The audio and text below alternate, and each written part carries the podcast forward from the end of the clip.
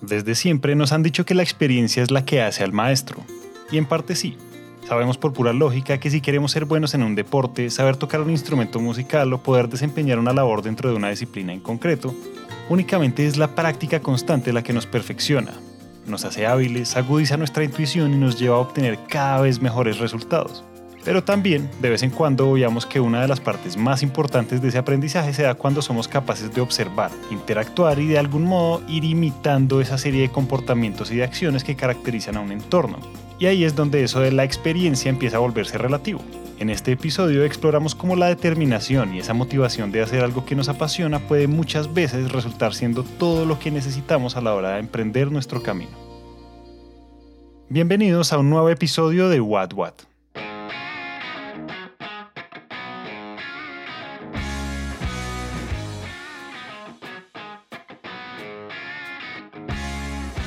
Me gradué el año pasado y bueno, pues todo este tema de las energías renovables surgió como aproximadamente en sexto semestre. Eh, me encanta el tema y gracias a un profesor que se llama Álvaro Pinilla, como que empecé a indagar, como a profundizar en este tema. A quien acaban de escuchar es a Valentina Ballén, una joven ingeniera mecánica de la Universidad de los Andes que a sus 22 años decidió aprovechar su tiempo e invertir sus últimos semestres de carrera en explorar las infinitas vertientes de la sostenibilidad. Pero lo cierto es que Valentina carecía de algo que muchos consideran aún en este punto como indispensable, la experiencia. Y lejos de desistir ante lo que muchos creerían es una desventaja, en el fondo sabía que si realmente quería empezar a ganar cancha en el tema, lo mínimo que podía hacer era buscar la forma de entender cómo funcionaban las cosas hice un intercambio en la Universidad de Stuttgart en, Alemania. Entonces, digamos, poder ver cursos en los cuales, digamos, teníamos la posibilidad de ir a una granja eólica ver las turbinas, como literal aprendes de primera mano viendo a los gigantes de la industria haciéndolo, pues es increíble. Después de que llegué acá a Colombia fue como, wow, una transformación, como después de haber visto todo el desarrollo allá, uno se pregunta, bueno, ¿por qué no estamos haciendo lo mismo acá en Colombia? ¿no? ¿De qué manera se puede ayudar para, para que pase lo mismo acá y que se dé esa revolución, esa transición energética? Con esta pregunta rondándole la cabeza y teniendo en cuenta todo lo que había aprendido después de haber pasado un año en Alemania, uno de los referentes más grandes en cuestión de renovables e innovación, Valentina volvió recargada. Hizo a un lado sus dudas y sus miedos y se aventuró a dar rienda suelta a esas ideas que habían ido ganando fuerza entre clase y clase. Pese a su corta edad y aunque comenzar a participar activamente en este sector le parecía todavía una locura, lo cierto es que se sentía lo suficientemente motivada para hacerlo y quería hacerlo ya,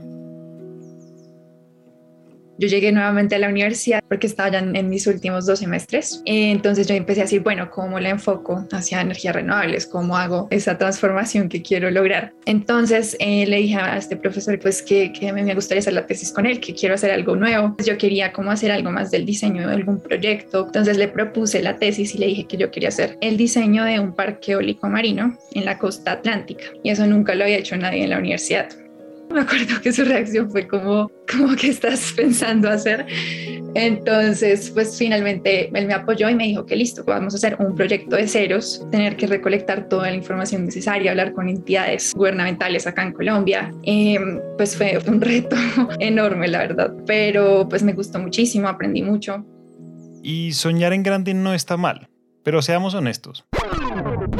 La verdad es que el país no solo no estaba preparado para eso, sino que además habían muchas cosas en las que se tenía que trabajar primero.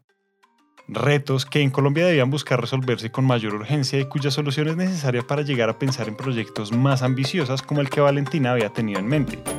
Y es que, de alguna manera, estar rodeada de tantos proyectos y emprendimientos innovadores la hizo ver todo con una perspectiva diferente.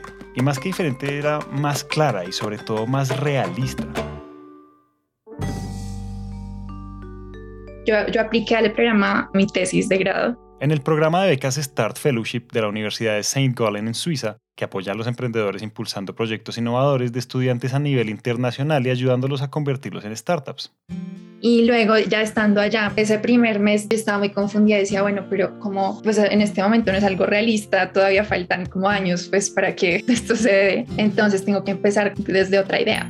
Fue ahí cuando empecé a hacer mucha como research, entonces busqué otras empresas que estuvieran haciendo como impulsar las energías renovables. Entonces ahí fue que me di cuenta de este mundo del crowdfunding y empecé a ver empresas que estaban haciendo esto en África, que allí es donde eh, están la mayoría de comunidades que no tienen electricidad y me di cuenta que pues ahí había una oportunidad gigante de aplicar un modelo parecido en Latinoamérica, donde aún no está específicamente para este tipo de comunidades. En pocas palabras, había descubierto un diamante en bruto. Pero, como en todo, el rumbo de las cosas depende en gran medida de nuestras decisiones y sobre todo de qué tan curiosos somos. Y en este caso ella siempre lo había sido, y mucho. Y es que a pesar de la gran diferencia que existía entre estos proyectos en África y lo que realmente podía hacerse en Latinoamérica, Valentina encontró la manera de conectar ambas ideas. Bajo esa premisa nació Innoverti, una iniciativa que ha venido despegando en el ecosistema de emprendimiento suizo y que hasta el momento aún se encuentra en construcción. Pero a pesar de no llevar más de un año en marcha y sobre todo teniendo en cuenta la corta edad y experiencia del sector de su CEO y fundadora, lo cierto es que este proyecto cuenta con objetivos bastante acertados. Eh, nuestra misión es apoyar y empoderar a esas comunidades fuera de red para que puedan tener soluciones basadas en energías renovables para solucionar todo tipo de necesidades. Y es que nosotros no solo estamos enfocados a proveer soluciones eléctricas, sino también, por ejemplo, a potabilizar agua o proveer medios de transporte sostenibles. Entonces, digamos, nosotros únicamente somos intermediarios, o sea, si el objetivo de la plataforma es conectar esos, dos extremos de los inversionistas y los eh, desarrolladores. Y pues la idea es que justamente las personas que están inscribiendo sus proyectos en la plataforma como desarrolladores, ellos son quienes se encargan de hacer el proyecto.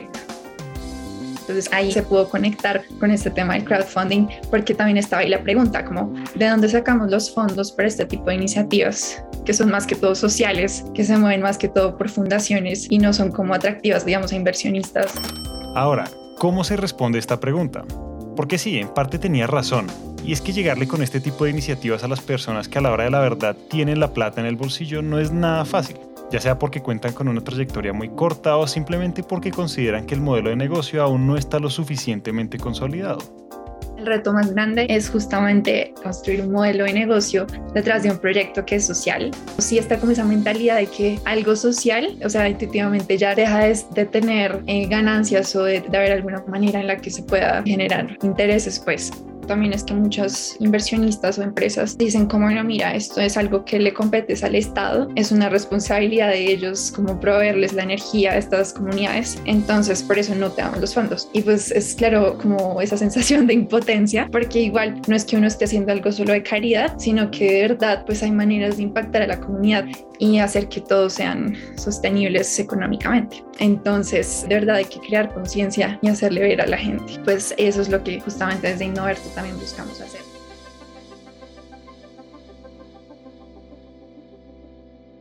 Pero aún, cuando uno de los grandes desafíos para Innoverte ha sido precisamente convencer a la gente de que estos proyectos, más allá de ser interesantes, son rentables, aún había otros tantos por resolver pues al empezar a involucrarse cada vez más en este tema y tras hablar con varias personas que trabajan en el sector, que ya tenían experiencia con este tipo de iniciativas aplicadas en comunidades fuera de la red, Valentina se dio cuenta de otra de las grandes problemáticas.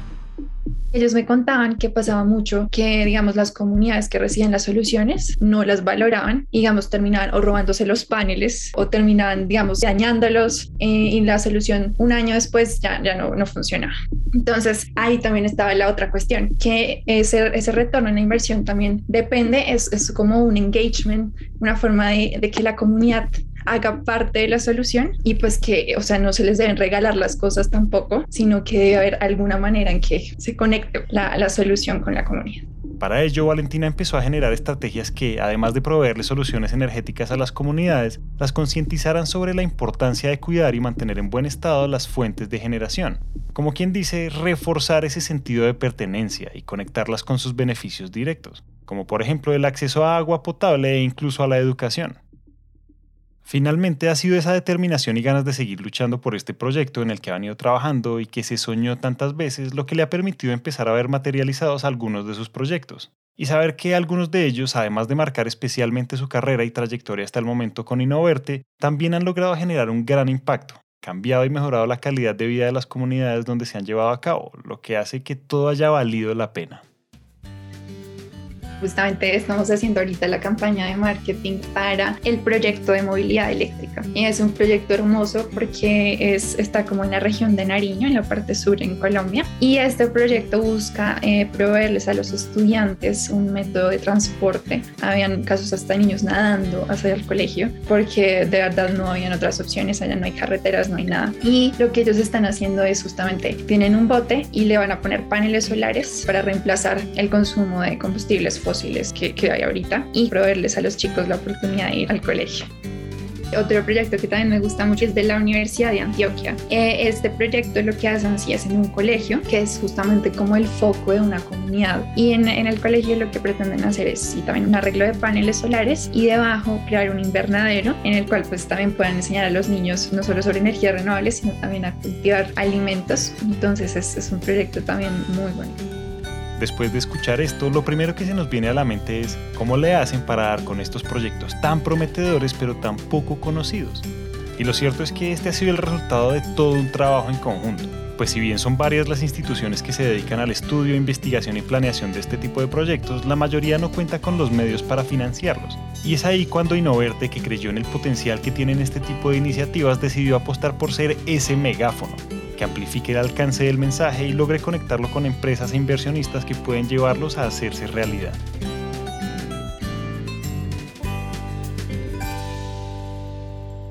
La manera en que hemos llegado a estos proyectos ha sido a través de networking, a través de universidades. Entonces, por ejemplo, los seis proyectos que se encuentran actualmente en la plataforma son todos de la Universidad de los Andes. Son proyectos que ya tienen más de hasta tres años de investigación y, por ejemplo, algunos de ellos que ya se han implementado, ya tienen pilotos funcionando. Entonces, pues está esa oportunidad que ya hay research, ya está la idea, solamente faltan los fondos para llevarla a la realidad.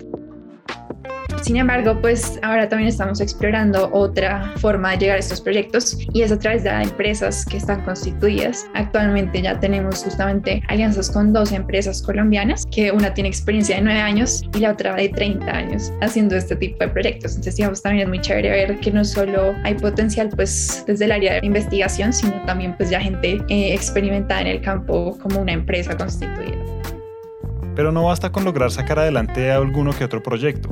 No, la idea es que este tipo de proyectos puedan seguir multiplicándose en diferentes zonas y regiones con necesidades similares y hacer que este modelo de negocio empiece a tomar mayor fuerza y por lo tanto cada vez sean más las iniciativas que busquen atender a este tipo de problemáticas, es decir, que puedan seguir escalándose hemos identificado que en estas plataformas que han tenido éxito, lo que hacen es, hay un proyecto que ya funcionó y simplemente replican exactamente lo mismo en otras comunidades. Entonces es una forma muy buena de escalarlo. Otra forma es crear conciencia y es eso pues también como que los inversionistas vean que también hay oportunidades eh, en este tipo de proyectos, no solo como en los, en los que se centran pues en ampliar la capacidad instalada de ciudades en donde ya existe la energía. ¿no? ¿Y qué mejor forma de crear conciencia acerca de los beneficios que esto trae consigo que visibilizando el impacto no solo a nivel de las comunidades, sino también para el mercado y la transición energética en el país? Pues si bien la idea no es ampliar esa capacidad instalada en las grandes ciudades, esto no significa que su impacto vaya a ser menor, sino todo lo contrario. Y es que según datos del Instituto de Planeación y Promoción de Soluciones Energéticas para las Zonas No Interconectadas, IPSE, hay alrededor de 128.587 personas pertenecientes a localidades rurales de Colombia que solo tienen acceso energético entre 4 y 12 horas al día, energía que obtienen mediante la quema de combustibles fósiles que como deben saber son altamente contaminantes. Mientras que, por otro lado, bajo programas como los que viene promoviendo Innoverte, enfocados en estas comunidades no interconectadas y de la mano de las energías renovables, se estima que con tan solo 360 proyectos instalados podrían llegar a reducirse hasta 2.200 toneladas de CO2. Increíble, ¿no? Y además... Actualmente estamos en una nueva incubadora, se llama Bombillo. Entonces, pues genial porque hemos tenido dos oportunidades eh, para seguir aprendiendo, seguir escalando pues el, el emprendimiento estamos lanzando eh, nuestra alianza con la empresa Future for Impact en Estados Unidos. Mm, entonces esto también va a ser un gran paso pues, para poder levantar nuestros primeros fondos, la inversión que necesitamos para hacer el launching oficial de la plataforma. Y justamente pronosticamos hacer esto por ahí en tres meses, si Dios quiere. Entonces sí, pues muy emocionados, trabajando duro en ya lanzar la plataforma y también pues buscando nuevos miembros en el equipo. Actualmente yo soy la única fundadora, CEO, founder de, de Innoverte. Entonces sí estoy súper emocionada también buscando nuevos integrantes que quieren hacer parte de la empresa. Entonces no todo es cuestión de experiencia, de si somos mayores o menores o si contamos con el capital suficiente a la hora de comenzar un proyecto. Porque al igual que en el caso de Valentina, cuando se trata de emprender ya no hay excusas. Es más bien el esfuerzo, la constancia, el conocimiento que vamos adquiriendo a lo largo del camino y esas ganas de arriesgarnos por aquello que realmente nos apasiona lo que termina definiendo nuestra trayectoria. Debemos ser más conscientes de la gran importancia que tiene apoyar todos estos nuevos emprendimientos e ideas frescas que trae consigo la inclusión de las nuevas generaciones pues finalmente es en sus manos en las que en gran parte va a quedar nuestro futuro y el de nuestro planeta. Hasta acá llegamos hoy. Esperamos que este episodio haya prendido el bombillo de las ideas y si les gustó lo que oyeron los invitamos a dejar una reseña de 5 estrellas en Apple Podcast o a seguirnos en Spotify. A Valentina Ballén le damos las gracias por compartir su experiencia y sus historias. Si están interesados en conocer más sobre soluciones energéticas, los invitamos a que nos sigan en nuestro LinkedIn, Empresas Gascon y Gas Vida Gas. Ahí van a encontrar artículos, invitaciones a webinars y mucho contenido valioso alrededor de la energía. Este episodio de What What fue dirigido y editado por Carlos Bernal, producido por Daniela Corredor, musicalizado por Santiago Bernal. Los copies y piezas promocionales por Paola Silva y Daniela Corredor. El trabajo gráfico es realizado por Luisa Ríos y todos los episodios son alojados en Spreaker.com. Esta es una coproducción de Empresas Gasco y Naranja Media. Yo soy Julián, muchas gracias por escuchar.